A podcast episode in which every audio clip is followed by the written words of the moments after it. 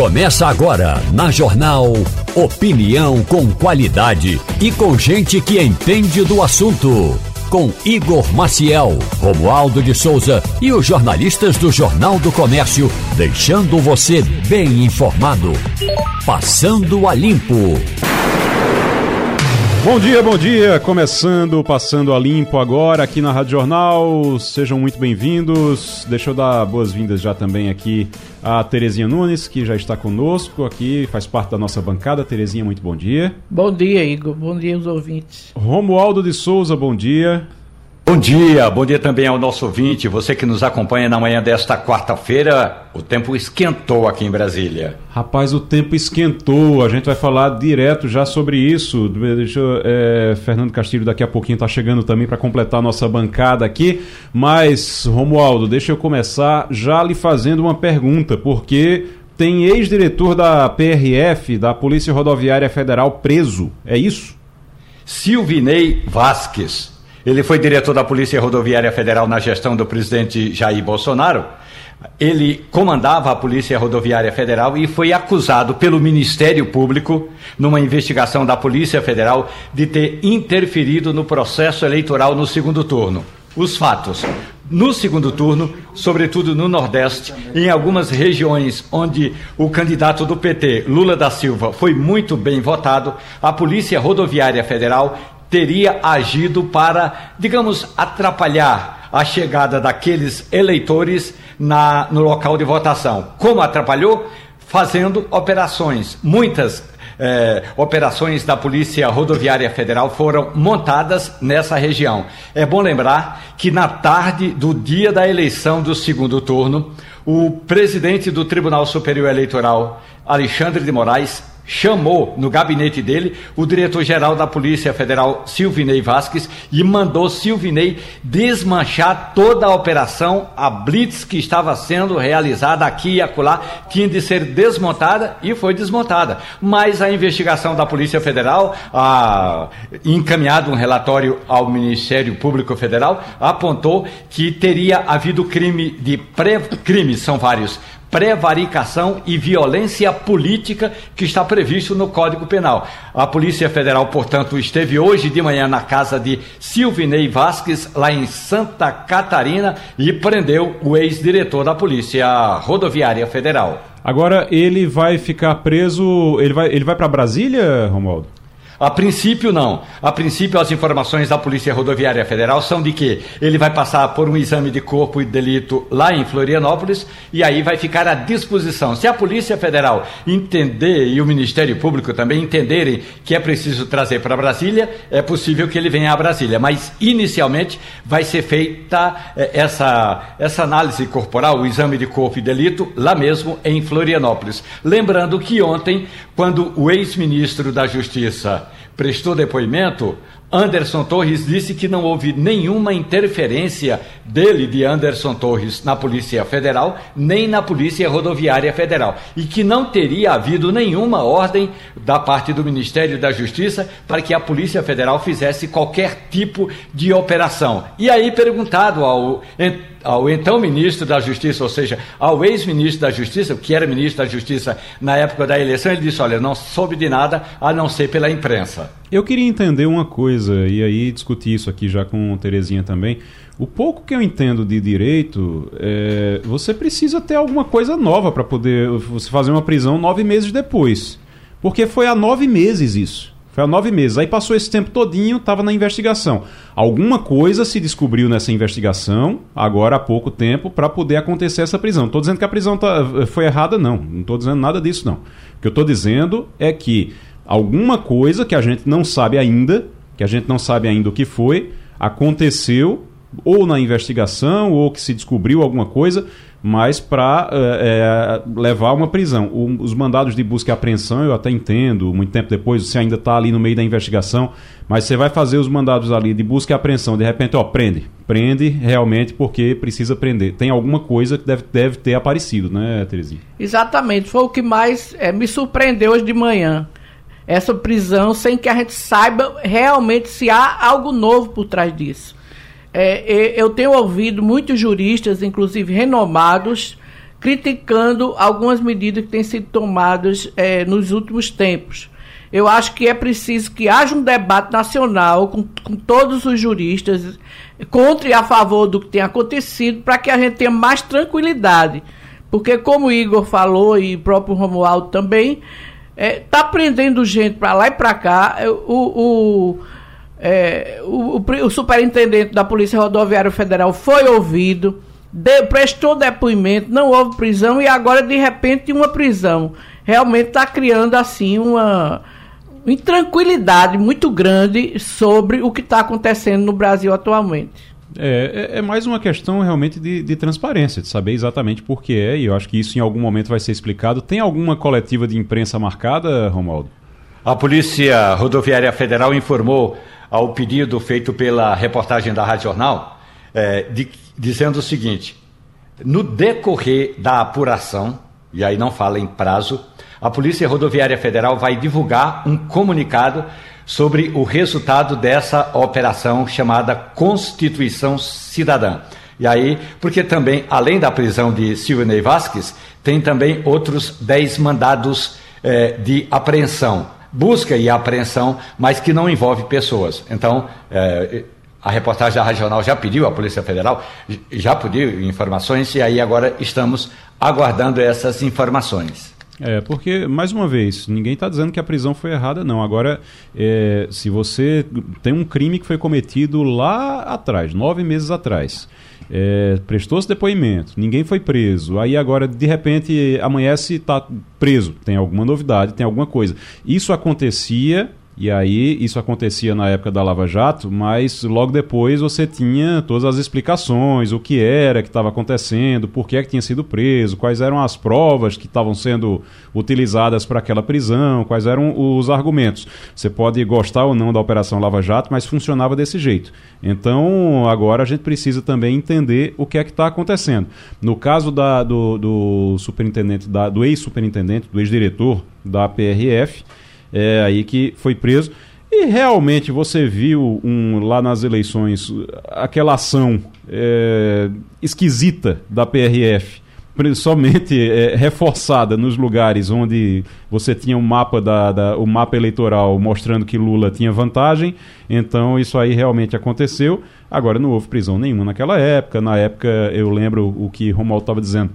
O Alexandre de Moraes chamou ele e disse: olha, desfaça, desfaça tudo agora, e aí foi, eles foram e, e desfizeram já no, no, durante o dia. Então isso realmente aconteceu. Que aconteceu, aconteceu. Agora, é, tanto que precisou da intervenção do ministro Alexandre de Moraes na época. Mas é, alguma coisa de novo, alguma coisa nova tem para que ele te, tenha sido preso hoje. Deve ter, pelo menos. Fernando Castilho, bom dia. Bom dia. Eu acho que tem, né? É, a gente está esperando que coisa. tenha, porque veja bem, coisa. como é que você vai justificar? Eu estava ouvindo você, estava me lembrando de uma coisa seguinte. Essa coisa de ministro mandar prender as pessoas sem que a gente saiba, né? Tá ficando um negócio muito complicado porque eu me lembro daquela velha frase né, de Bernardo Labonier que diz assim: Vieram prender o judeu, eu não era judeu, não fiz nada. Vieram prender um homossexual, eu não era homossexual, não fiz nada. Vieram é, prender um comunista, eu não era comunista, não fiz nada. Um dia vieram me prender, aí já não tem ninguém mais para protestar. Eu acho que o Brasil está começando a se acostumar com a ideia de que é, o, o STF prende todo mundo e a sociedade não reage. Esse negócio é muito preocupante.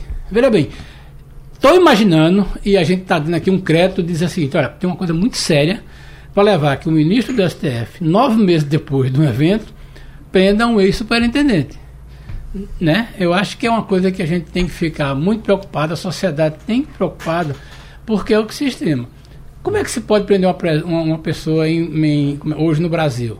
Se você tem uma condenação judicial, se ele interfira nas investigações. A possibilidade de é, interferir é, investigações, nas investigações se for também, né, preso em flagrante delito. É.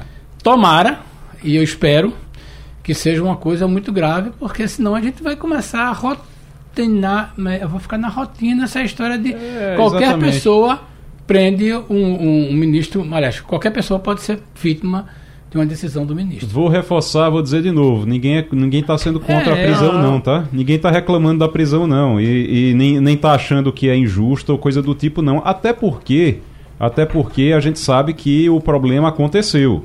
O crime aconteceu lá atrás. Foi a polícia rodoviária foi, foi realmente colocada lá para tentar e pelo que a gente viu realmente houve uma orientação para aquilo, para atrapalhar a votação em lugares onde Lula tinha vantagem no meio da eleição. Então a Polícia Rodoviária eh, Federal foi utilizada, realmente foi mal utilizada naquele momento é, pelo diretor, pelo ex-diretor da PRF, que era o então diretor. Agora, é, a gente realmente, como disse Castilho, como disse Terezinha aqui, Romualdo, a gente precisa começar a observar, começar a observar essas prisões, elas têm que ser justificadas. Você não pode simplesmente ah, prender. Então, ó, é, é, é, eu não gosto dele, então que bom que ele foi preso. E pronto, acabou-se. É o que, que Castilho estava dizendo. Daqui a pouco, antes eram o, os petistas, né? Antes tinha gente é. que comemorava a prisão dos petistas é. e ninguém é. questionava nada sobre a Lava Jato. A Lava Exato. Jato saía prendendo todo mundo, mas aí, como eu não gosto do PT, então tudo bem, pode prender. Ia lá e prendia. Aí a coisa foi virando, virando, virando, tá agora desse jeito.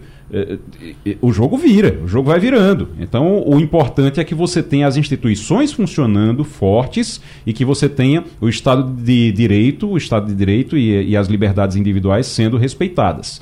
Vamos em frente para ver o que é que vai ter de novidade em relação a isso. O, o Igor. Oi, Romualdo. Eu acabo de conversar com um coronel da Polícia Militar do Distrito Federal que comanda a mesma área onde ficou preso o ex-diretor da, uh, o ex-secretário de Segurança Pública Anderson Torres. A, o Supremo, a, a Polícia Federal pediu a mesma cela de Anderson Torres e, portanto, a expectativa é de que Silvinei Vasques seja transferido para Brasília. Ou seja, eh, a Polícia Militar já tinha reclamado o tempo em que Anderson Torres ficou preso ali na cidade satélite do Guará, porque parte das operações, inclusive operações comunitárias da Polícia Militar, foram suspensas por causa do preso que estava lá. Agora, o, uma, uma, um integrante da Polícia Militar está me dizendo o seguinte: que a Polícia Federal Federal pediu que fosse reservado um, um apartamento justamente no mesmo lugar onde ficou preso Anderson Torres. Isso significa dizer que com a prisão de Silvinei Vasques, o mais provável é que ele seja transferido para Brasília ainda hoje. Quem está na linha com a gente agora é Murilo Cavalcante, que é especialista em políticas públicas de prevenção à violência urbana. Murilo é também responsável, é o, é o responsável pelo Compaz aqui no Recife. E vai, só que vai falar com a gente aqui sobre a descriminalização da maconha. Que é o seguinte, gente, o Gilmar Mendes suspendeu. Gilmar Mendes, o ministro do Supremo Tribunal Federal, Gilmar Mendes, suspendeu o julgamento sobre a descriminalização da maconha porque de, das drogas, né? E aí provavelmente vai ficar como sendo só maconha. Mas o, o Gilmar Mendes suspendeu porque disse que ia ver a quantidade. Estavam falando que a quantidade era 60 gramas. E aí ele foi. Ele disse: Ó, oh, eu preciso parar aqui para saber se 60 gramas é muito ou pouco. E aí ele suspendeu e foi fazer consultas. Eu não sei com quem ele foi se consultar mas ele foi se consultar com alguém para saber se 60 era muito ou pouco e também para é, pegar mais informações sobre o, o julgamento em questão, até porque ele já tinha votado, lá em 2015, quando começou isso, ele tinha votado a favor da descriminalização de todas as drogas, de várias drogas. E aí, quando foi agora, o, os outros, o Alexandre de Moraes e outros ministros também votaram, mas disseram não, só maconha. E aí ele provavelmente ele vai mudar o voto dele agora para ser também só maconha. Ah, essa descriminalização. Só que tem muita coisa ainda que tá. É. Tem, tem aqui uma crítica que é feita sobre a violência e sobre o tráfico, e aí por isso que a gente vai conversar com o Murilo Cavalcante agora. Murilo, muito bom dia. Bom dia, Igor Maciel. Bom dia a todos os ouvintes da Rádio Jornal. O, o, secretário, deixa eu lhe perguntar uma coisa. O, quando a gente fala de drogas, a gente remete imediatamente à violência. O senhor é, é, é, contra ou a favor dessa descriminalização da forma como está sendo votada lá no, no, Supremo Tribunal Federal? Olha, Igor, eu acho que essa discussão não pode ter o viés político, partidário, não pode ter o viés religioso. É, a gente tem que buscar as evidências científicas. Eu, eu, eu tenho lido muito sobre esse tema Né? Tenho visitado alguns países que, é, que legalizaram, legalizaram a venda, legalizaram o consumo. Né? Há, há ganhos, há perdas, né? e o que volto a repetir, essa discussão precisa ser uma discussão com evidência científica. Agora, é dos ganhos, eu, há uma evidência. Acabou o encarceramento massivo. E, e, o encarceramento massivo por causa de drogas é de pretos e de pessoas é, de, de, periferia. Né? Isso acontece no Brasil. De cada três pessoas presas no Brasil, pelo menos duas né, estão relacionadas às drogas. Né? E a, as prisões no Brasil né, é um PHD é, para que as pessoas virem um, traficante, um, um criminoso é, de alta. É, é, sei lá, de alta periculosidade. Então, é, exatamente. Então, o que a gente precisa é que é buscar. Por exemplo, eu vi, eu, eu vi a a entrevista do deputado federal Mendonça Filho na Rádio Jornal, a quem eu tenho muito respeito, né? mas assim, cheia de equívoco e de dados incorretos. Né? Não, é, não é verdade que, por exemplo, Portugal houve uma explosão de violência depois que Portugal, que eu reputo como país que tem a melhor política de droga do mundo é Portugal. Né? Tive recentemente em, em Portugal, até com, a convite de Gilmar Mendes, eu estive lá. Andei muito nas ruas de Portugal, na Avenida Liberdade. No, e você não vê, você vê lá as pessoas consumindo, mas você não vê a presença da violência né, de pessoas usando arma de fogo, de, usando arma branca é, para assaltar, para roubar em função que, das drogas. Eu acho que... É, e é verdade também secretário. que o Uruguai houve uma explosão de violência. Eu trouxe agora recentemente uma pessoa que trabalhou lá é, um cargo muito alto do governo de Mujica, esteve aqui em Recife recentemente debatendo esse tema, e não é verdade que houve uma explosão é, de violência no Uruguai em função da legalização e que Portugal foi muito mais além, né, porque fez a, o, a legalização do consumo e da venda. E outro exemplo, outro exemplo é a Colômbia, que aí eu sou PHD, né, fui 42 vezes em Medellín e Bogotá uhum. nos últimos 18 anos. Né, a Colômbia é, é, legalizou o consumo com a quantidade muito pequena. E a Colômbia foi o país que mais reduziu a violência na América Latina nos últimos 30 anos. Ô, então, secretário, essa, essa só um minuto. Secretário, não pode ter um viés, tá volta a repetir, ideológico, político, partidário e muito menos de religioso. A gente tem que decidir as coisas através da evidência científica. Secretário, o senhor me ouve? Ouço, ouço muito bem. Pronto, é porque eu estava tentando falar e o senhor, o senhor acho que não estava ah. ouvindo naquele momento. Veja, secretário, é, não, era só para alertar que o, o, o, deputado tinha falado de Uruguai, mas o senhor falou em, em, logo depois no Uruguai também. Ele falou em Portugal também, é, eu deixa eu ouvir. Não, tudo bem. Eu, eu, eu só queria eh, saber uma coisa. Como é que fica, como é que fica, no caso, um, um dos questionamentos, um dos questionamentos que é feito é que ah, como é que fica a venda, como é que fica o, o, que você não vai ser preso se for pego com a droga, mas você vai ter comprado alguém aquilo ali. Ou como é que eh, como é que fica essa situação? Então, assim, tudo bem, você você não é preso e você também não tem que dizer a quem comprou, mesmo que tenha sido um crime, porque a venda vai continuar sendo crime? Sim, Sim, não há, não há nenhum, nenhum antagonismo nisso, Igor, não há de maneira nenhuma. É a mesma coisa do, do consumo de, de, álcool, né? O, o, consumo de álcool é legal. Agora, se você consumir álcool e for dirigir um carro e bater e matar uma pessoa, você vai ser preso, entendeu? Então a uhum. polícia vai, vai fazer o trabalho em cima dos traficantes e não do consumidor. O que a gente vê no Brasil é uma, uma, uma seletividade. Né? O menino pobre, preto, da periferia, que está lá consumindo é, maconha, esse menino muitas vezes, né, muitas vezes a polícia, de uma forma seletiva, né, leva esse menino para audiência de custódia, quando tem um juiz duro, bota esse menino lá no encarceramento, menino de 18, 19, 20 anos de idade, bota no encarceramento, e aí não tem mais caminho de volta, entendeu? Então, não, não há contradição numa coisa ou outra. Agora, a outra coisa também que eu, eu, eu, eu discordo veementemente do deputado federal Mendonça Filho, é de fazer um plebiscito, entendeu? Essas coisas não, não dá para fazer um plebiscito. Se você fizer um plebiscito no Brasil, um referendo sobre a pena de morte, claro que vai ganhar. Quem, é que, quem,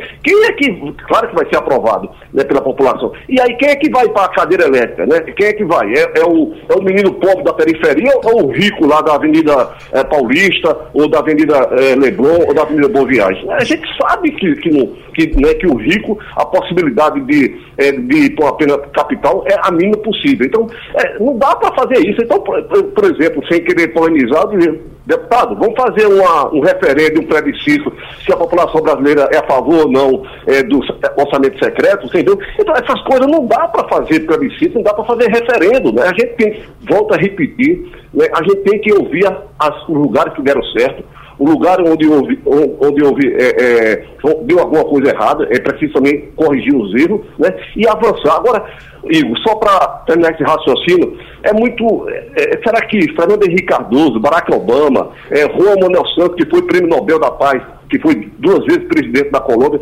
todos eles defendem a descriminalização do consumo. Será que essas pessoas estão erradas, que passaram pelo Poder Executivo, né, que foram grandes presidentes da República, né, como Fernando Henrique Cardoso, como é, Juan Manuel Santos, como é, é, Barack Obama? Né? Será que essas pessoas estão erradas? Secretário. Né? E quem está certo é Osmar Terra, que uhum. É, negava até a vacina contra a Covid-19? Secretário, deixa eu passar aqui para a nossa bancada. É, Terezinha Nunes. Murilo, bom dia.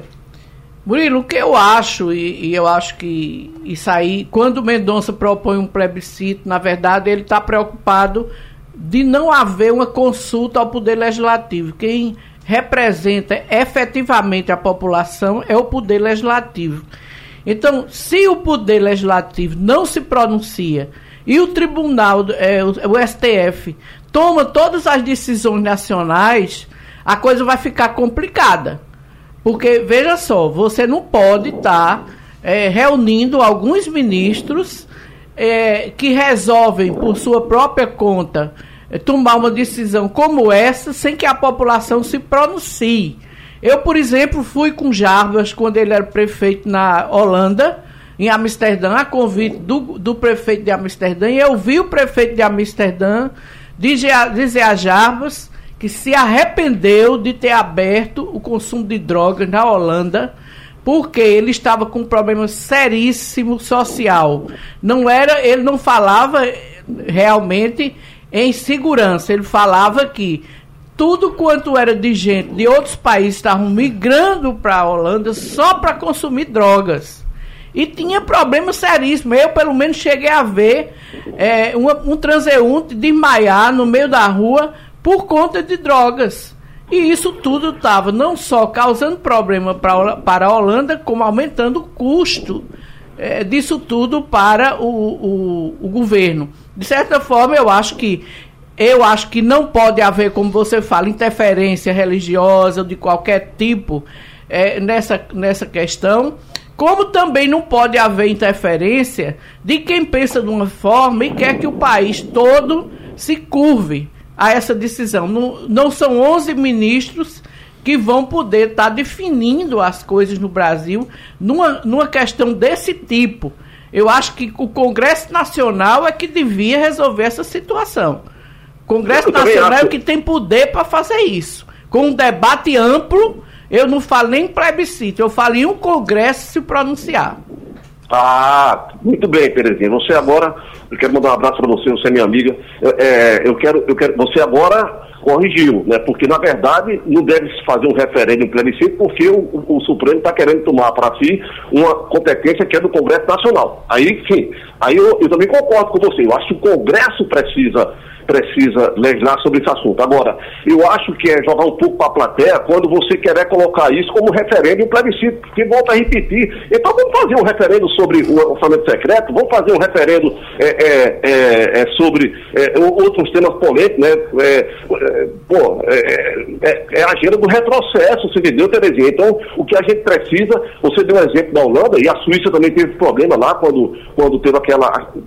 pegou lá um parque que as pessoas podiam se drogar. É é, uma, é, um, é um, jogo de perdas e ganhos, Terezinha. Teve, teve avanço, por exemplo, eu tenho aqui um documento na minha mão de 2022, feito por uma entidade é, é, da Inglaterra, né? É, é, baixou o encarceramento, houve, houve, por exemplo, aumento de consumo por jovens, né?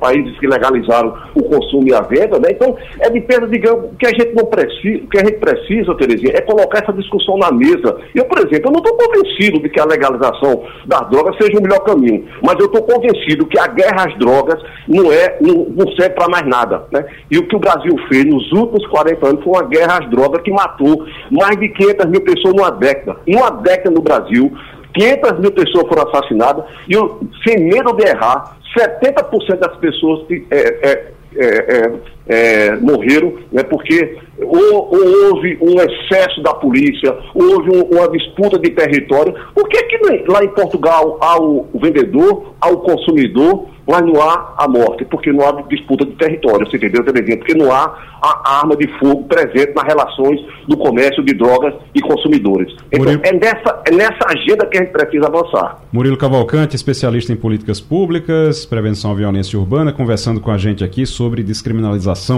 da maconha. Deixa eu passar para Romualdo de Souza agora.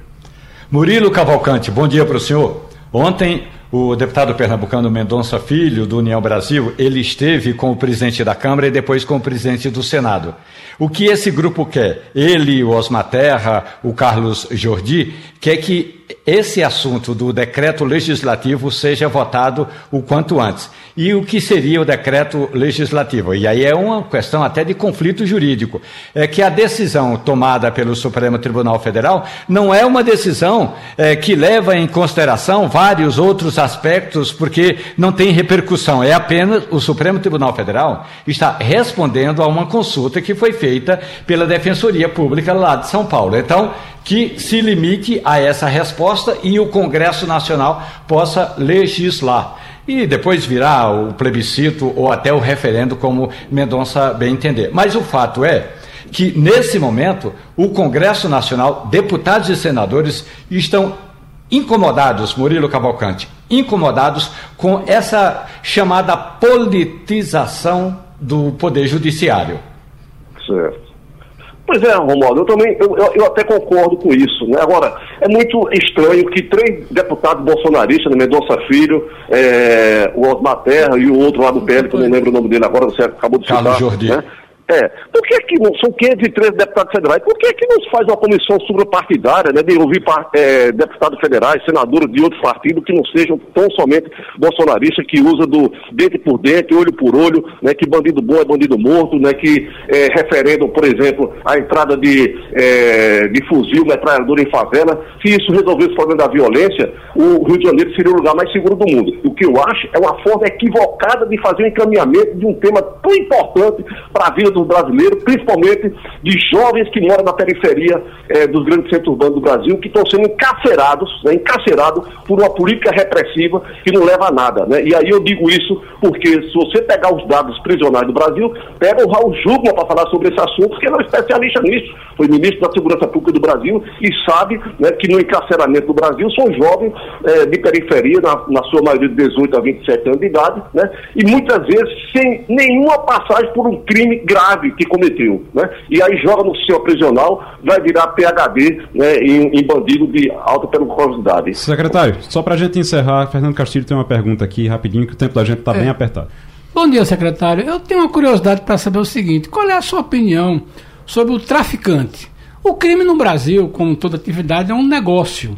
Ninguém. É, aquilo, o, o senhor está falando na ponta, quando o sujeito compra 60 é. gramas. Mas veja bem, qual é a sua opinião sobre o sujeito que compra no atacado e distribui, porque isso é um negócio, secretário. Não vamos achar que é só uma questão social, não. Eu queria saber qual é a sua opinião sobre o sujeito que vende droga no atacado e que tem uma rede de distribuição. Essa, a, a, o governo deve fazer o quê? Deve, deve ser, é, deve ser preso e deve ser julgado pela justiça. E eu, eu vou dizer uma coisa a você, eu não tenho nenhuma, vocês sabem da minha posição política partidária, do meu alinhamento político, né? Tenho Java Vasconcelos como um grande é, é, guiador da minha posição política. Não, eu não estou falando, não, estou falando de negócio. Eu, eu, vou dizer, eu vou dizer a você, eu estou dizendo o seguinte, eu, eu, com 15 dias do governo de Bolsonaro, o ministro da Justiça me chamou lá, Sérgio Moro, e a, ele disse a mim, por favor, me traga 10, 10 sugestões. A primeira era de extradição de narcotraficantes para os Estados Unidos, porque também manda essas drogas para a Europa e para os Estados Unidos e destruindo lá é, é, é, jovens e famílias dos Estados Unidos. O traficante é um problema da polícia e do judiciário. A gente está discutindo aqui o problema do consumidor. Ah, entendi. entendeu? Entendeu? Estamos discutindo o problema do consumidor, que querem incriminar né, jovens pretos de periferia e colocar no sistema é, é, prisional. Né? E olha, quem está falando aqui é um cara completamente careta às drogas, tem uns 63 anos de idade, né, Terezinha que conhece minha trajetória de vida, é, sabe que eu não estou advogando em causa própria, porque eu sou completamente careta em relação às drogas. Ô secretário, é, só para. Mas é, é, nessa decisão, só para tirar uma dúvida, nessa decisão do STF, vai poder plantar em casa? Não, é, então vai ter que comprar verdade, de alguém. Verdade, comprar de alguém. Não estou se falando nisso, né? Está falando é. sobre o, o, consumo porte, né? Mas, Uns defendendo até 25 é. gramas, porque se né? não plantar defendendo em casa, até 50 gramas, se né? não plantar em tá casa, falando, vai ter tá que... falando é. Supremo é, é, em relação ao porte e ao consumo, não está falando sim, ao plantio. Não, é, é, é, só isso assim, porque... Eu não sei responder a você, não é, sei porque responder se não, se não puder plantar, se não tiver como plantar em casa, ele vai ter que comprar alguém, ele vai ter que comprar o traficante. Então, assim, a gente acaba... Mas vamos, vamos em frente. Secretário, muito obrigado, muito obrigado, obrigado pela participação aqui. Na decisão, ou pelo menos no voto do ministro Alexandre de Moraes, ele fala sobre o jarrinho de planta. Hum. Ele diz que a pessoa que for é, encontrada com de 25 a 60 gramas não vai ser presa e pode inclusive ter uma planta fêmea. A planta fêmea da maconha é aquela que produz a flor com alta concentração da droga, o THC. Sim. Portanto, pode sim ter mas, um jarrinho de planta. Mas isso no voto do Alexandre de Moraes. Os outros seguiram? Não, porque é o seguinte. É. é quatro já tinham votado, né? Sim. Então uhum. a, foi por isso que o relator, o ministro Gilmar Mendes, pediu vista para que ele analise os votos que já foram dados, inclusive sobre o jarrinho de planta. É, porque, porque veja, isso é uma questão, isso é uma questão, a gente pode até, é, inclusive, voltar um pouquinho agora a esse tema, isso é uma questão que vai, vai ainda gerar muita polêmica, porque se você decide uma coisa lá no STF e você não tem uma regulamentação muito clara é. no Congresso Nacional, você sempre vai ter problema com isso. A gente estava aqui no intervalo agora, Romualdo, fazendo um, uma, conta. Uma, uma, conta. É uma conta de padaria e, e mais de, de, de, brincadeira do que a sério, mas que pode ser algo sério. Pode se tornar algo sério. Por exemplo, se você tiver 16, 16 pessoas. É, um grupo de 16 amigos que foram presos pela polícia com um pacote amigos, de um quilo. 16 amigos que foram presos, estavam todos juntos e no local onde eles estavam tinha um quilo de maconha. Se você dividir, dá 60 gramas para cada um, é, é isso? 960 gramas. Então eles podem dizer o seguinte: é. olha nós vamos consumir em conjunto aqui, é aí eles, cooperativa. Aí eles vão poder dizer, eles vão poder dizer, não, não, era só para consumo, porque só tem, se você dividir aqui, dá 60 para cada um. Isso tem que estar tá na. O, o, porte, no caso, tem que ser no bolso deles, de cada um, é. tem que estar tá dividido isso, ou tem que. Isso é, é, é algo que não, não está muito claro. Outra coisa, você vai consumir, você vai ser pego ali com a maconha, tudo bem, mas você comprou onde? Você pode plantar em casa, porque se você não puder plantar em casa, você comprou alguém. Comprar continua sendo crime? Então, se comprar continua sendo crime, o, o, o, você não tem ali uma prova direta, mas é uma prova indireta de que você cometeu um crime. Se você está se com você não planta, se você não seca, se você não, se pode, você não se você não puder plantar, se você não, não, não puder secar, não puder embalar, não puder comprar, então, se você está com aquilo ali, indiretamente, você está ali, é, é uma prova ali de que você cometeu um crime de alguma forma. Então, assim, é, é, algo que precisa ser regulamentado. Não estou dizendo, não estou dizendo que é, contra nem a favor. Estou dizendo que precisa ser regulamentado no Congresso Nacional. Precisa, isso precisa ser regulamentado, melhor regulamentado, de acordo com a decisão do STF. O STF tá vai dizer que não é crime. Ok, beleza. Parte desse ponto não é crime e aí regulamenta no Congresso Nacional. Isso pode ser feito, não pode, Romualdo? Pode, inclusive é o seguinte, é bom lembrar que essa consulta que foi feita ao Supremo Tribunal Federal pela Defensoria Pública de São Paulo, quando terminar, não vai ter a repercussão geral, ou seja, Pode e deve ter. E aí, é, ontem eu, inclusive, ontem eu encontrei o deputado Mendonça Filho e fiz a seguinte pergunta: por que o Congresso Nacional não espera os 11 ministros do Supremo votarem esse processo e depois do voto pegarem o voto e transformarem isso num projeto de lei? Aí ele falou assim que pode ser, mas o que é importante é deixar claro, palavras de Mendonça Filho, a reportagem da Rádio Jornal, que o Congresso não aceita a, o ato do STF legislar sobre uma matéria que é de interesse de deputados e senadores. É, tem que aguardar um pouquinho, então, já que o STF já está lá desde 2015, né? Começou em 2015 esse julgamento.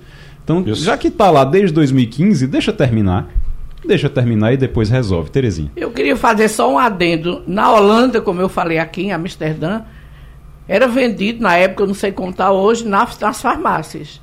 Era vendido aquela quantidade permitida em cada saquinho É, e você vende, podia vende, comprar. Vende nos coffee shops. Tem uns, uns coffee shops. Exatamente. Eu, eu conheci lá é, na época, é, na época que eu fui, eu fui algum, já há alguns anos mas é, era vendido nos coffee shops. Você tem lá lugares específicos onde você vende cerveja e outro onde você vende é, maconha. Exato, não exato. pode vender cerveja onde vende maconha, não pode vender maconha onde vende cerveja. Tem essa, é. essa diferença lá, é. que é exatamente para você não ter, para não misturar. E lá é crime se você vende fora desses Exatamente. locais. Se tiver alguém vendendo fora desses locais, é preso. É, inclusive, exatamente. porque aí é tráfico. É. Realmente. Olha, apesar da, da opinião é seguinte, em todos os países onde houve essa experiência da liberação, você teve problemas muito sérios. A gente pode até discutir o que aconteceu, porque, por exemplo, na Holanda aconteceu problemas. Você tem mais problemas é, Na Califórnia o problema está né? muito sério, porque os custos de saúde da Califórnia aumentaram muito. Em Portugal, a questão do sistema de saúde já está sendo pressionado, porque você, a partir da maconha você tem é, o, a vinculação com outras drogas, e aí você entra no crack, o custo de atendimento no sistema de saúde de Portugal. A gente pode até conversar com o Martins sobre isso. É uma situação muito dramática. Veja bem, eu, eu acho que essa visão holística de que a gente está pegando somente a questão do, do, do, do, do menino, do jovem que é preso com isso aí, isso é verdade. Agora, não pode esquecer, o crime é um negócio, a droga é um negócio. A polícia quer o risco. E quando o risco diminui, a rentabilidade aumenta. É, é você, você, diminui o risco para o consumidor daquele, daquele, daquele crime, é. porque vender é um crime. Então você diminui o risco para um consumidor daquele crime. Então você vai estar facilitando ou dificultando o crime? É. Você fazendo isso.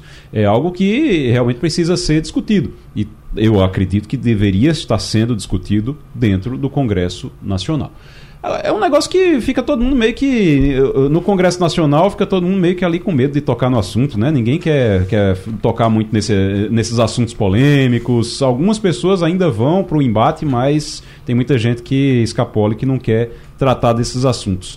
Agora eu acho que vão ser obrigados a tratar. Vamos ver, porque quando o STF resolver isso, alguém vai ter que regulamentar, senão vira bagunça de vez. É porque, é, é, assim, a gente fica.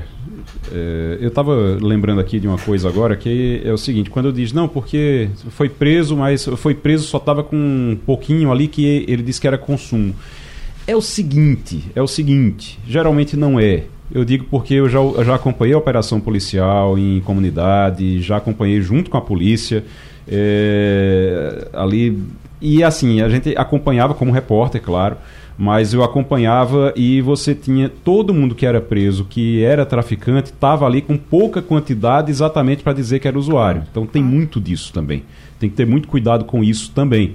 Geralmente o pessoal, quando era preso, quando era pego pela polícia, aí ele sempre estava com pequena quantidade, tanto que a polícia já sabe. A polícia, quem, os policiais estão nos ouvindo agora que trabalham nessa repressão ao, ao tráfico, sabem disso. Quando você chega, os policiais quando chegavam, eles abordavam e diziam, não, é uma pequena quantidade, eu, eu sou, é só para o meu consumo, é pequena quantidade. E aí eles já começavam a procurar nos é, arredores. Quem é o gerente da boca, tinha, quem é o distribuidor. Não, nos arredores é. sempre tinha algum lugar escondido. Aí, a, às vezes, você procurava por ali, quando procurava, aí tinha embaixo de alguma pedra, embaixo de algum, atrás de algum muro, alguma coisa, tinha uma quantidade maior. Eles colocam uma pequena quantidade no bolso para poder vender e depois eles vão repondo, porque se eles forem pegos nesse meio tempo, dizem que são usuários. Então, isso vai realmente. Isso precisa ser visto, isso precisa ser regulamentado para poder organizar. Ó, é, a gente tem Portugal, a gente vai para Portugal daqui a pouquinho para conversar com Antônio Martins. Daqui a pouquinho no nosso Conexão Portugal. Mas primeiro, Romualdo, eu queria saber da Transnordestina. A Transnordestina vai ser, vai ser lançada realmente, vai acontecer, lançada não, já foi lançada há décadas, mas vai acontecer finalmente esse trecho aqui de swap? Vai ser lançado quando? Vai ser anunciado quando?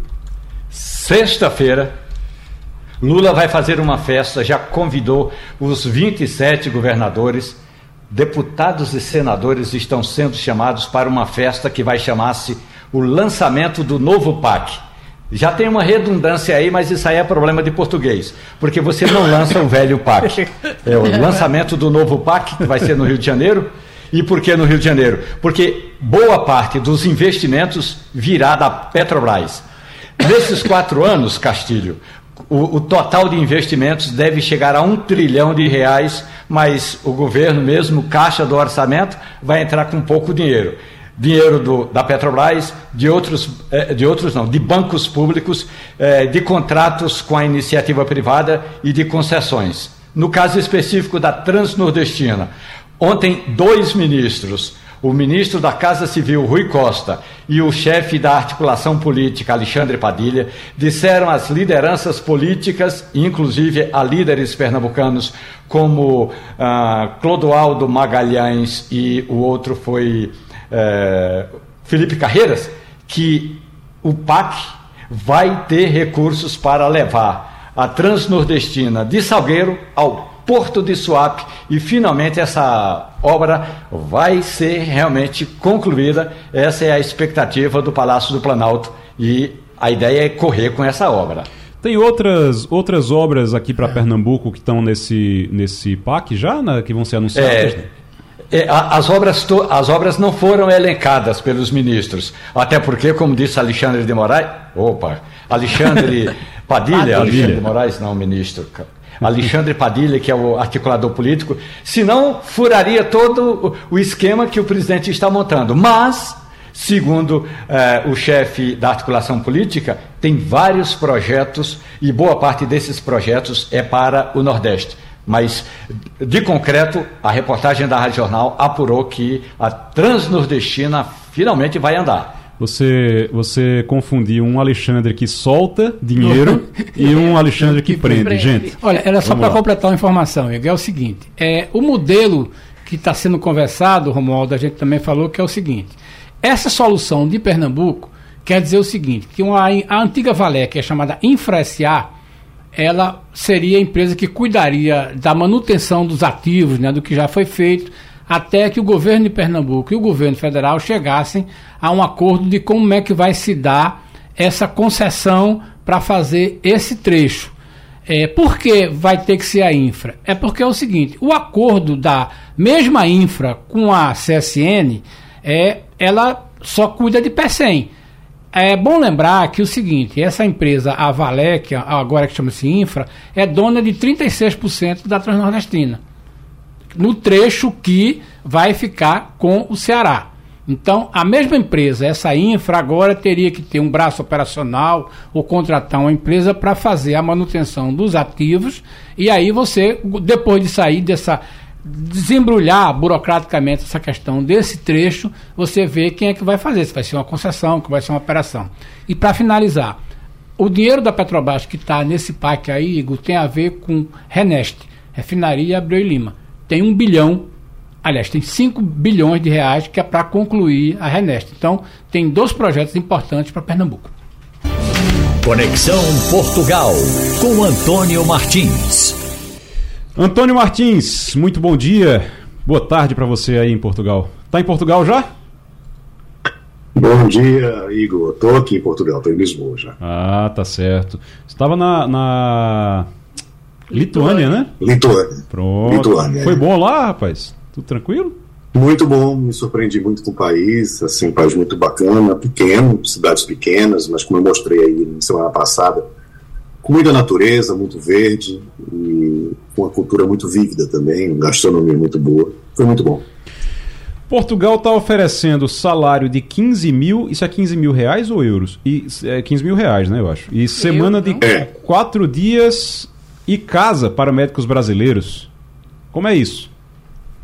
Pois é, Igor. É, bom dia para todos da bancada também, bom dia para os ouvintes da, da Rádio Jornal.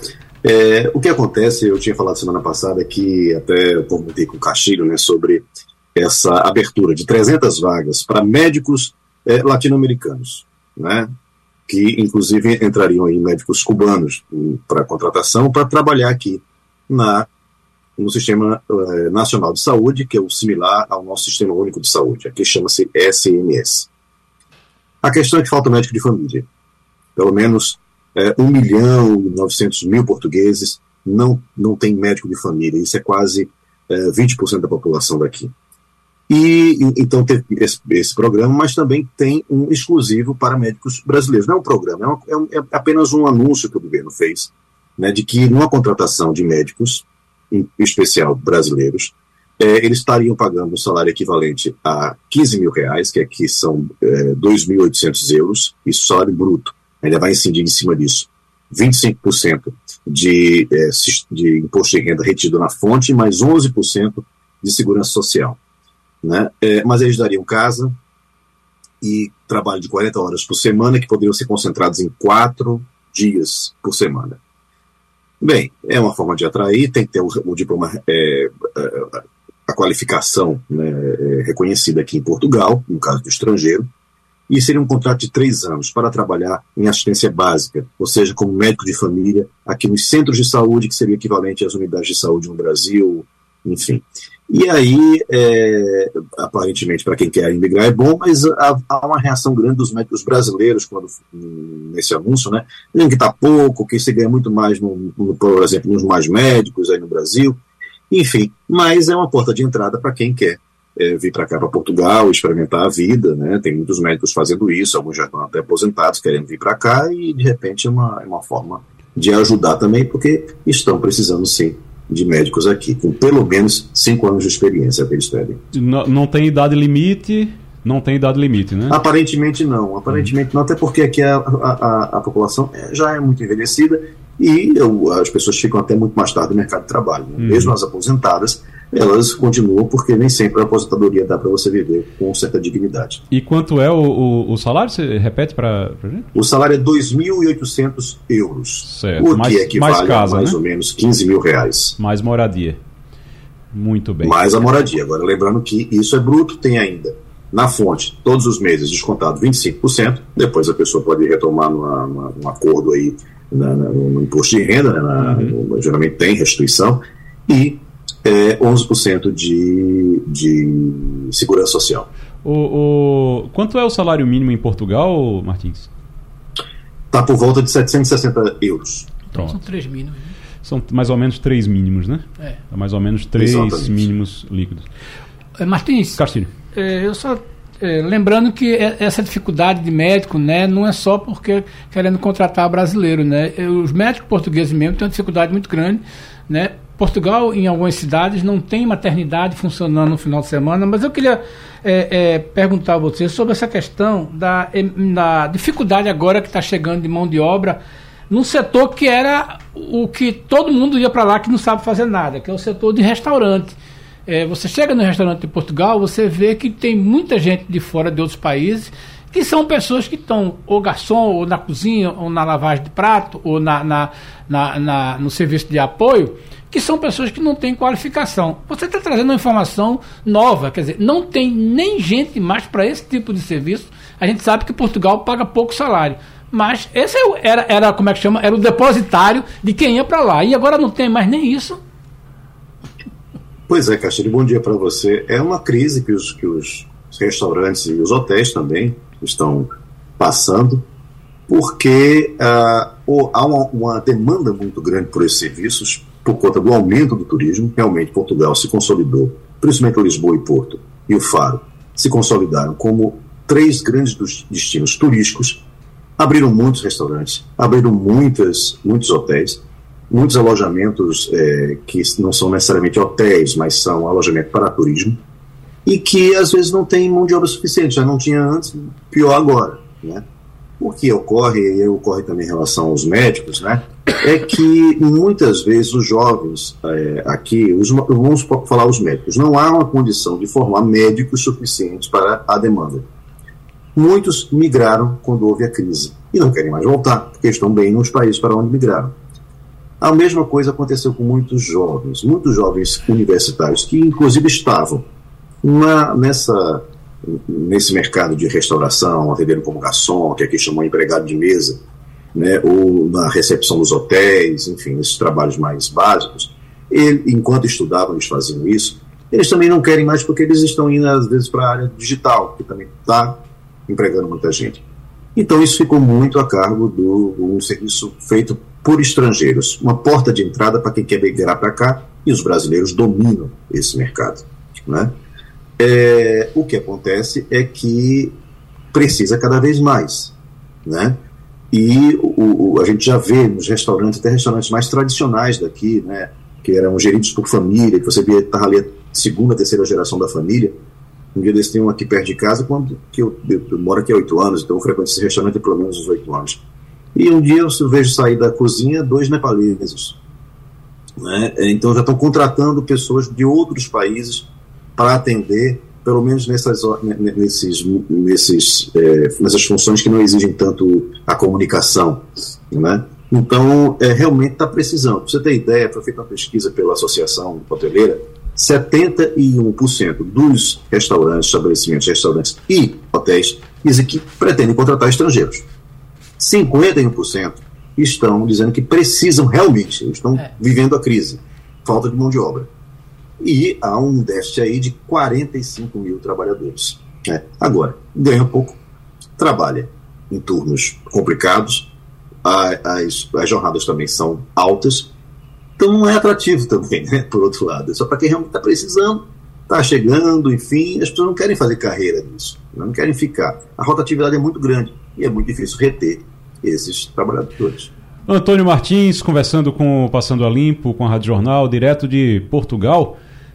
Terezinha Nunes.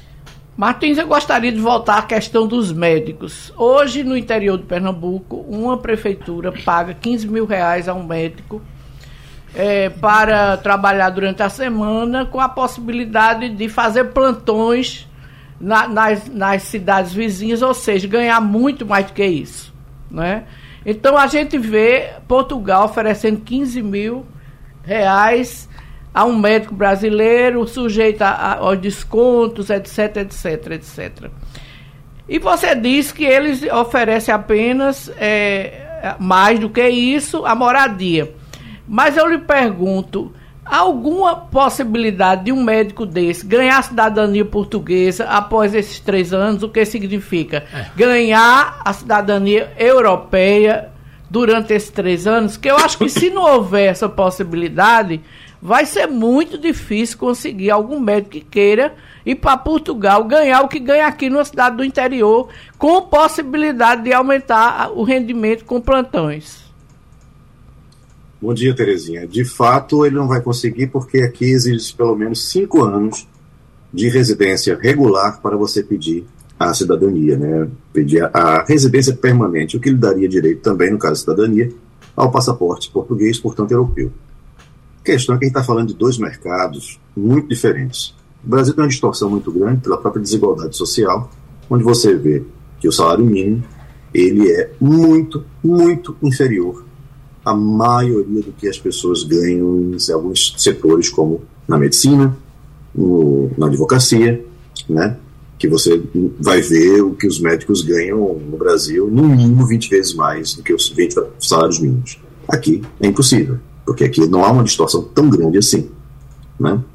Então o médico não vai ganhar o que ganha no Brasil, realmente. É para quem quer vir para cá, e como eu falei, ou está aposentado, quer vir para cá, ou quer experimentar a vida aqui, ou quer fazer uma pós-graduação aqui, aproveita está trabalhando também. Então, é, é, é, mais nesse sentido, né? Porque realmente não é atrativo, porque a, a medicina no Brasil, ela é, é, é, é, ela é fora da curva do ponto de vista de remuneração, na maioria das vezes.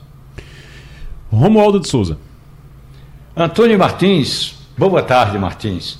O L'Osservatore Romano, o jornal do Vaticano, faz uma análise eh, do que significou a viagem do Papa Francisco a Portugal e o que significa eh, para a Igreja, a Igreja Católica, a Jornada Mundial da Juventude que ocorreu em Lisboa. Mas e em Portugal, Martins? Qual é o balanço? Houve violência, houve protestos, houve inclusive alguns ataques contra brasileiros. Mas qual é o balanço que Portugal faz da ida do Papa Francisco? Bom dia, Romualdo, para você. É, um balanço muito positivo, até porque o Papa tava, tinha saído, saiu dois meses de uma cirurgia, né, e foi uma rotina exaustiva, porque foi desde o dia 2 até o dia 6, ele não parou, né, é, do ponto de vista da segurança, de incidentes e tudo, foi tudo muito calmo. Estamos falando de uma situação em que, ou pelo menos duas situações, em que se reuniu no mesmo local 1 milhão e e 500 mil pessoas. Que também, em comparado a Portugal, que tem 10 milhões de habitantes, você imagina o que significa isso você colocar numa, num sítio apenas ali, no, como parque é, do Tejo, que é um parque novo, que foi criado para isso, que espera-se que vai ficar a exemplo da Expo, da época da Expo, aquela região da Expo que se desenvolveu, espera-se também que aconteça isso agora com o, o, o Parque do Tejo. Agora, é, a tudo aquilo que estava se esperando, não é que se esperando, mas que estavam precavidos caso houvesse questões de, de, ou de terrorismo, ou de lobos solitários tentando fazer algum tipo de coisa para aparecer na mídia, enfim, chamar atenção, essas coisas. Nada disso aconteceu. Né? Se for olhar os balanços aí, o INEM, que é, seria o SAMU daqui, fez cerca de 4.600 atendimentos, boa parte em Lisboa. Né? É, a polícia é, também foi o que? Coisa de 149 crimes, 300, 129 desses crimes, ou 149 crimes, 129 desses crimes, é carteirista, as pessoas que, enfim, puxam carteira, essas coisas, puxam é, é, celular, nada de, de, de, ação violenta, né, de assassinato, nada disso. O acidente de carro também foi é, relacionado com o evento. Agora, infelizmente, houve a questão racial, que foi tão falada né, nos discursos, é, nas pregações do próprio Papa Francisco. E aí um grupo de quilombolas brasileiros, que estava a convite, né, inclusive da jornada, é, foi agredido com, com, com, brincadeiras, vamos dizer assim, que nada de brincadeira na realidade, né, mas que cantos, imitação de macaco, porque eles eram negros, quilombolas, do interior da Bahia, e eles prestaram queixa. Isso aconteceu é, no, no, na sexta, eles prestaram queixa na sexta, e no, na segunda-feira foram no consulado do Brasil.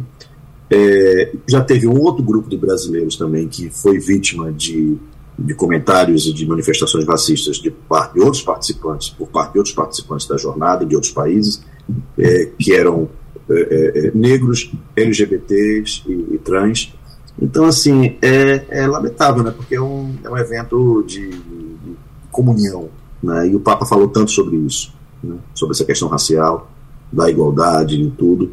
Mas, enfim, é, é pelo menos a gente está sabendo o que aconteceu e que está sendo tratado, está sendo divulgado e está sendo também é, do conhecimento das autoridades aqui, porque as pessoas, de alguma maneira, ou vão ter que ser oprimidas, enfim, essas coisas. Antônio Martins, Conexão Portugal, conversando com a gente aqui no Passando a Limpo. Martins, muito obrigado, até semana que vem. Obrigado.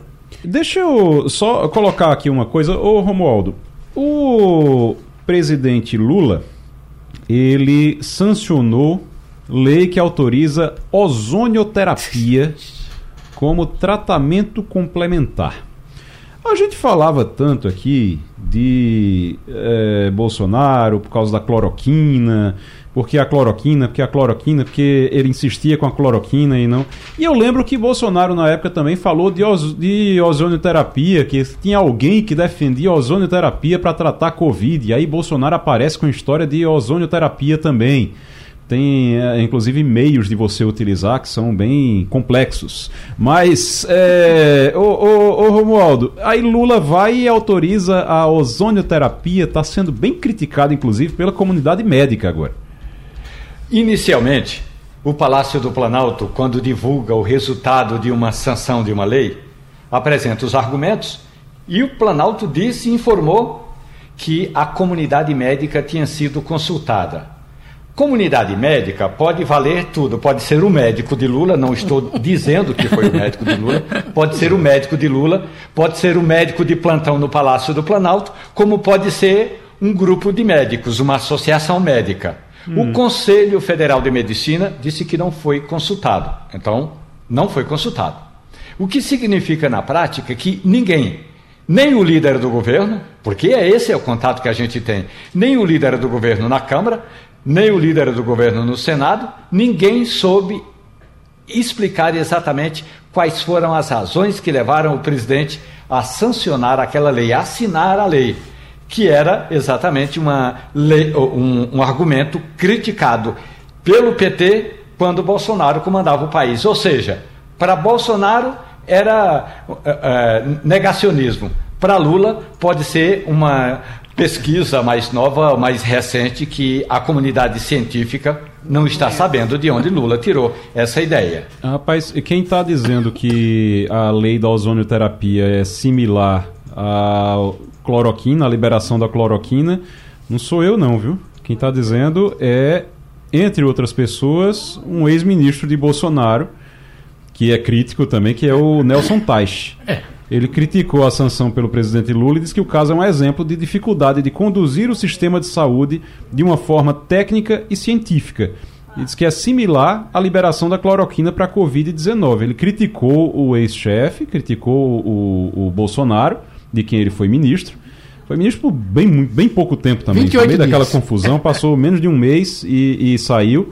Quando ele, quando ele chegou, eu, eu acho que a, a, melhor cena, eu acho que a cena que define, que resume a passagem de Nelson Teich no governo Bolsonaro é aquela reunião que vazou é, com o Bolsonaro chamando um monte de palavrão, esculhambando todo mundo e, e, e tudo. E o, o, a expressão dele, ele ali meio perdido, ele olhava para um lado e olhava para o outro, com um olhar meio perdido, como que parecia que ele estava dizendo: onde é que Onde eu é fui que eu me meter? meter?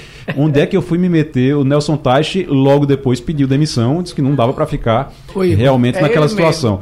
É, é, ele mesmo, e ele dizendo aqui que isso é a mesma coisa da liberação da. da ele disse, a liberação do uso da ozonioterapia é, na sua essência, similar à liberação da cloroquina para a Covid-19. Na minha opinião, essa liberação foi um erro os momentos são distintos. Agora, não temos o caos, o medo, a pressão, a politização e a polarização do período agudo da Covid-19. Por isso, as duas discussões podem parecer diferentes, mas não são. Ele diz, deixa bem claro aqui. Esse negócio, tudo que a gente mergulha tem política e economia. Aquela história de lançar a ozon, ozonioterapia, né, é, e é, os nossos ouvintes devem ter lembrado, é de um personagem chamado Volney Morastone, candidato prefeito reeleito pelo PMDB na cidade de Itajaí. Ele teve quase 50% dos votos. Hum. Ele entrou para o folclore porque ele sugeriu ao presidente, o presidente ouviu com seriedade, o que ele chamava da ozonoterapia é, intrarretal. Uhum. Era um negócio tão Por isso que eu disse, maluco, é, meios bem complexos. Meio bem complexo, mas veja é. bem. Só que isso rendeu para ele, Igor, a reeleição tranquilamente. O que é que todo mundo está se perguntando, e aí é uma coisa terrível, Igor. Hum. Por que é que o presidente, a quem atende esse tipo de coisa? Num primeiro momento, a gente que sabe que são as empresas e laboratórios que fornecem equipamentos para esse tipo de coisa. O que a gente está achando estranho, o que eu li, procurei saber, é o seguinte: existe de fato uma indústria que trabalha com esse tipo de medicamento para vender equipamento para os médicos. Então é a única explicação, porque do ponto de vista científico, do ponto de vista de terapêutico, é, é, é, é não é nem um placebo, é uma coisa que. Mas o que está se desenhando é que um lobby muito grande dentro do Congresso botou esse projeto, não foi levado muito a sério, ou pelo menos ninguém prestou atenção, mas é a retaguarda da aplicação desse tipo de coisa. Não é um medicamento, é uma, é uma, é uma estrutura médica que exige para a aplicação desse tipo de coisa. Então a gente tem que ter cuidado para saber que alguém está ganhando dinheiro com essa lei agora. Sempre tem dinheiro, sempre. No, eh, até nas maluquices. Ô Romualdo, é, isso foi sancionado e agora está liberado para uso. Eu estou com uma nota aqui, você disse que o Alexandre Padilha disse que conversou com a comunidade médica, né? comunidade isso. médica deve ser o médico dele, porque quando a gente. Eh, eh, eu estou com uma nota aqui do CFM o CREMEP, o Conselho Regional de Medicina, está dizendo que segue o posicionamento do, do CFM, inclusive do Conselho Federal de Medicina, e ele está dizendo que tudo bem, que não, é, é, não tem problema ele ter sancionado, mas que é, o, existe, um te, existe uma resolução de número 2181 de 2018 do Conselho Federal de Medicina que continua em vigor e que isso está em estudo. Está em estudo que não tem nenhuma. É, não tem nada, tem um grupo de trabalho que está é, estudando a eficácia e a segurança do uso da ozonioterapia, mas que não tem ainda nenhuma decisão sobre isso. Então, não sei quem foi que ele ouviu da comunidade médica, não, para liberar, para dizer, não, tá tudo certo, pode liberar. Né? Eu, eu, existia sim um lobby no Congresso Nacional dos médicos que aplicam a ozonoterapia. Eu sei que existia no governo Bolsonaro uhum. e eles chegaram a divulgar que estava para conseguir aprovar o uso da ozonoterapia. Depois aí surgiu essa história da, cloro, da Covid e aí esse exemplo do prefeito que sugeriu para todo mundo. Enfim, existe sim um, um lobby hoje forte de médicos que utilizam utilizavam, que utilizavam a ozonoterapia, estão com esses equipamentos nos consultórios sem poder usar. Tá? Tem empresa querendo vender esses equipamentos, então tudo isso é um negócio mesmo. Então, o lamentável é o presidente entrar numa dessa e liberar uma, uma prática que não, tá compro, não tem comprovação científica. E é caríssima. É muito caro a ozonoterapia. Então, é realmente um negócio que, infelizmente, o presidente, certamente mal informado, caiu nessa e resolveu sancionar isso. É. Romualdo. É, e é importante também é, lembrar que, quando esse projeto estava em discussão na Câmara dos Deputados, é, o, o nosso ouvinte vai entender: a Câmara tem 513 deputados. Hoje, Boa parte das sessões é decidida com o parlamentar à distância. Ele não precisa estar dentro do plenário, ele basta abrir o aplicativo e votar. Aí, é, essa votação foi por aclamação, ou seja, não levanta, você não sabe quem votou a favor ou contra.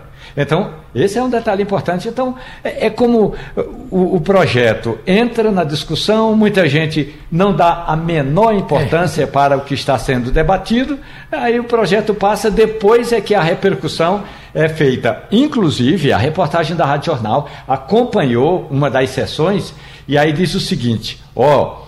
Nessa análise é, da, do uso da ozonioterapia, é importante que o, pro, o projeto seja discutido pela Comissão de Saúde. E não houve a discussão na Comissão de Saúde da Câmara dos Deputados. É, eu estou vendo aqui, a gente, até para a gente entender o que é ozonioterapia exatamente, como é que funciona a ozonioterapia. Ela é aplicada muito na odontologia, ela é aplicada é. muito na odontologia e tem se falado muito nela como procedimento de caráter complementar e para tratamentos estéticos também. Então tem gente que fala, faz a, a terapia para tratamentos estéticos e utiliza ela, só que não tem comprovação de nada. Eu estava vendo até, se eu não me engano, no, nos Estados Unidos é proibido, né? Nos Estados Unidos não, não, não pode usar, a, a, a Anvisa de lá nunca liberou. Mas, veja bem, é como você disse aí, na odontologia é uma prática normal. Né? O, o, a diferença, o debate está no Brasil é que não está se falando em odontologia. A indústria de equipamentos, eu estava vendo aqui, tem para mais de 200, 300 itens né, de, de, de, produtos né, de venda nos Estados Unidos. Então é muita coisa, tá entendendo? E lembra, lembra também naquele comercial de que ozônio serve até para purificar a água. Tá uhum. entendendo? É, e se, o ozônio é usado numa gama de coisas, tá entendendo? O que está chamando a atenção é esse tipo de tratamento, e aí demanda compra, como Terezinha diz, demanda uma compra de equipamento, e em todos os estados, eu estava vendo aqui, em pelo menos todos os estados, digo, tem um grande centro de tratamento de ozoterapia. E aí eu estava vendo aqui, não vou citar nomes, mas não são instalações é, simples, não. É, é, criado como uma coisa assim de tratamento, de luxo, é, é, coisas, páginas na internet de serviços muito bem produzidos, né? médicos com, com depoimentos aqui, os equipamentos assim, coisa de. De, de coisa. Não é, é um, e... não é uma, uma coisa, como é que chama? Periférica, não. É tem uma indústria atrás disso e uma grande, como Terezinha disse, não é um tratamento barato. E é bom dizer uma coisa: o presidente Lula não sancionou sem saber o que era que estava fazendo, não. Tá? Não. Sem, ah, me enganaram e eu sancionei. A Academia Nacional de Medicina divulgou na, no dia 17 de julho uma carta aberta ao presidente Lula em que pede que ele vete, pedia, né, que ele vetasse o projeto de lei que autoriza a ozonioterapia como tratamento de, eh, de saúde em caráter complementar. É, tinha acabado de ser aprovado no Congresso. A academia afirmou que não tem conhecimento de trabalho científico é, que comprove a eficácia é. da terapia com ozônio em nenhuma circunstância e que a prática é nociva e traz risco à saúde. e aí a presidência foi lá e sancionou. Romualdo sabe o nome do deputado que propôs, Romualdo? É, a proposta foi apresentada em 2017. É, é, realmente eu não estou conseguindo é, anotar, anotar, encontrar aqui, aqui a minha anotação. Mas até o final do programa ainda temos 10 minutos, eu estou revirando minha cadernetinha aqui. E aí, Romualdo? Oi. Encontrou? Projeto de lei de 2017. Hum. Esse projeto de lei teve início no Senado Federal, de autoria do senador Valdir Raup. Ele era Quer dizer, ele ainda continua afiliado, mas não é mais senador. Ele era senador pelo estado de Rondônia. Então, Valdir Raup, no projeto, ele dizia o seguinte: é importante autorizar a prescrição da ozonioterapia em todo o território nacional. E aí lista o projeto dele, a justificativa de Valdir Raup, é, lista vários é, é, efeitos é, benéficos da ozonioterapia, como por exemplo a menopausa, o tratamento para engravidar, é, e aí tinha inflamações, gorduras localizadas, depressão, dores articulares e por aí afora. O projeto do, de, do senador Valdir Raup do MDB de Rondônia tem duas páginas de justificativa. Uma delas é esse são esses tratamentos aí, não, como baixa não, imunidade, é, menopausa e por aí. Não é um tratamento, não, é um milagre, resolve tudo. Olha, deixa eu, antes de a gente encerrar esses minutinhos agora, eu queria falar, Terezinha, sobre a discussão que já está acontecendo do ICMS, do, do reajuste do ICMS. Eu sei que você acompanha muito ali os bastidores da Assembleia Legislativa, onde você já foi deputado, inclusive. Como é que está a, a conversa sobre esse aumento do ICMS? Vai ter um reajuste, vai ter um aumento para se adequar à reforma tributária e aí tem muita gente preocupada. Será que os deputados não vão fazer confusão com isso? Olha, pelo que eu estou sentindo, não. Né? A governadora está fazendo muitas reuniões com os deputados, convencendo da necessidade de Pernambuco fazer o que não foi feito no final do ano passado pelo governador Paulo Câmara, não é que é impedir que o, que o ICMS chegue a 17%, o que vai causar dificuldades na reforma tributária. Então, é, o que eu estou sentindo é que os deputados estão propensos a votar. Inclusive, e, e com o número de votos que a governadora tem hoje, mesmo a oposição ficando contrária, talvez não consiga derrubar. Eu acho que consegue aprovar o projeto. E Até porque. A, o, o, projeto é, tem, é um pacote, um pacote, que também tem reduções, né? Tem muita redução, inclusive, Igor, tem redução até de, de, do, que a, do que a Fazenda cobra de multa quando você deixa de, de, de até de, de, preencher direito um formulário e que tem causado muitos problemas para as pessoas. Então, é um projeto grande, não é? E, e, pelo que eu tenho ouvido dos deputados que têm conhecimento dele, é que ele traz muitos benefícios para a população. Então, essa questão do ICMS vai passar no rolo, vai passar junto com, com a redução de PVA, que vai impedir que os carros de Pernambuco é, vão, vão ser, continuem sendo né, registrados na Paraíba, como estava acontecendo, o Estado estava perdendo muito dinheiro com isso. Então, Pernambuco se equipara, até vai dar um, vai dar um valor menor do que o da Paraíba. Uhum. Então, isso tudo está tá sendo tido na Assembleia como algo normal, natural. Não está havendo.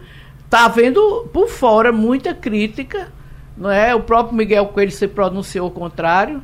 Mas, assim, eu estou vendo que entre os deputados eu não estou vendo uma reação grande a esse projeto, não.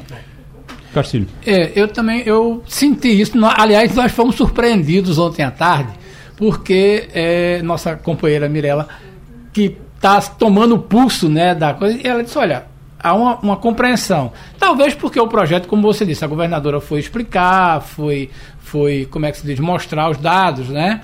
A conta que a Secretaria da Fazenda faz, e é interessante isso.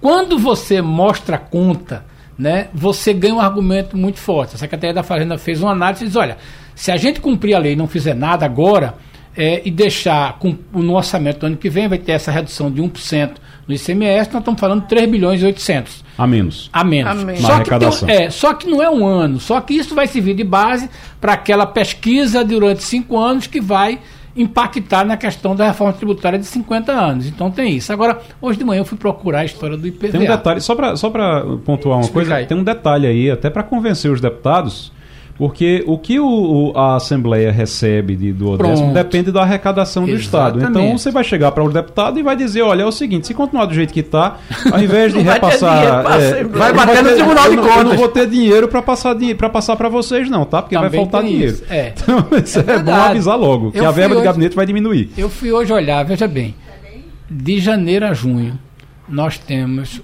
dificuldade no ICMS, mas temos um crescimento de 18,87% na arrecadação de IPVA. Por que basicamente isso? Porque Pernambuco adora carro novo. Pernambuco é o estado do Nordeste. Pernambucano compra muito carro compra novo. Compra muito carro novo, SUV que paga muito IPVA. Então é aquela história. Quando você cobra. Então, essa decisão da governadora é importante, porque tem muita gente que compra aqui, né, nas concessionárias daqui, mas manda entregar na Paraíba, porque lá tem um descontozinho. Manda emplacar lá, né? É, mas o pernambucano, mais o grosso compra aqui. E toda vez que você compra um carro de 200 mil, de 190 mil, de 150 mil, que são os carros novos, o PVA é cheio. Então é um negócio interessante. Uhum. Nós estamos falando de 1 bilhão e 400. E vai ter uma redução é. nesse PVA. A, a, ideia é ficar mais barato do que na Paraíba? É, a ideia é essa. Não sei porque a governadora ainda não informou exatamente quanto é, né, mas a ideia é essa, é de ser o menor do Nordeste. É, o discurso vai ser vendido a esse. É. Agora, não foi só. É, é, é, bom lembrar também que não é somente a governadora Raquel Lira que está aumentando não, ICMS. Não. Na verdade, é, tá, o Pernambuco demorou a aumentar, porque 12 estados, pelo menos, já aumentaram já lá entre novembro e dezembro do ano passado. É. E já está em vigor é. esse aumento, né? já está em Você vigor. tem. Alagoas, você é, dos tem... estados do Nordeste, apenas Pernambuco, a Paraíba e o Ceará, que já aprovou né, já... E o Grande do Norte? O Grande do Norte tinha feito... É, o Rio Grande do Norte vai ter que fazer Mas, uma movimentação, é, porque é. a governadora disse que o ano de 2024 a gente vai reduzir. Só que veio a reforma tributária. Ela disse, espera aí, vamos, vamos voltar para o normal, vamos uhum. deixar como está. Mas dos nove estados do Nordeste, seis, aliás, sete já resolveram a questão. Uhum. Falta somente o Pernambuco e a Paraíba que vai fazer Agora, isso. por que é que Paulo Câmara deveria ter feito isso e não fez no final do ano passado? Olha, a gente eh, jornalista de economia é danado para gostar de documento de fonte primária, né? A gente foi hum. procurar isso ontem. Nós, nós descobrimos que tem um decreto, é, uma, uma legislação de 2017, que fala de uma série de tramitações. E lá, em dois parágrafos, está dizendo o seguinte: em 2023, o ICMS cobrado nas comunicações vai baixar de 30 para 28 e nos combustíveis de 18 para 17. Veja bem, esse decreto, essa lei é, neles, no restante, é de no 18 restante, para 17. 17. É, pois bem, já falava isso nos próximos anos. O fato novo é que veio a questão da reforma tributária e essa lei ia valer, continuar valendo, precisa ser revogada. Então, no final do ano passado, Deveria era para o governador, o governador que estava na, na, cadeira, ter ido lá e ter tirado Esses isso. Esses dois artigos já no meio de pacote que ele aprovou. Uhum. Né? Passou aí, a gente pode admitir o benefício da dúvida, que não foi notado. Não sei se foi, mas eu acho que é muito difícil. Mas você podia ter eliminado esses dois problemas. Agora não também aconteceu. vai facilitar, inclusive, a aprovação, porque a bancada do PSB não vai poder ficar contrária. É. Porque ela vai ser cobrada. Porque é. não fez na época que devia fazer. Deveria ter feito lá atrás, em dezembro, novembro, dezembro, deveria ter feito, já poderia ter feito. Não pode nem dizer que foi que era por é. causa da eleição, porque depois da eleição poderia ter resolvido isso também e já se sabia como estava aí a questão da reforma tributária, não ia ter como manter 17% em 2024. Romualdo de Souza, para a gente encerrar, Brasília ainda vai ficar quente durante o, o restante do dia, né? É, e a Polícia Federal tem um documento que prova que o diretor-geral da Polícia Rodoviária Federal, no segundo turno das eleições, monitorou e mandou realizar blitz, ou, ou seja, é, várias operações em áreas em que o então candidato do PT teria, mais, teria sido, é, foi mais bem votado no primeiro turno. Quando prestou depoimento 15 dias atrás na CPMI no Congresso Nacional, Silvinei, Silvinei Vasquez negou qualquer ação. Agora a Polícia Federal tem esses documentos, os documentos foram trocados. A informação do depoimento dele na CPMI foi encaminhada à Polícia Federal e vice-versa. Então, eh, isso foi o que justificou o pedido da Polícia Federal para prender Silvinei Vasquez, que vai ser trazido mesmo para Brasília e vai ficar na mesma mesma cela onde ficou o ex-secretário de Segurança Pública Anderson Torres. Romualdo de Souza, Terezinha Nunes, Fernando Castilho, muito obrigado a vocês aqui pela participação na bancada. Obrigado a você, ouvinte, pela audiência e até amanhã. A Rádio Jornal apresentou opinião com qualidade e com gente que entende do assunto. Passando a limpo.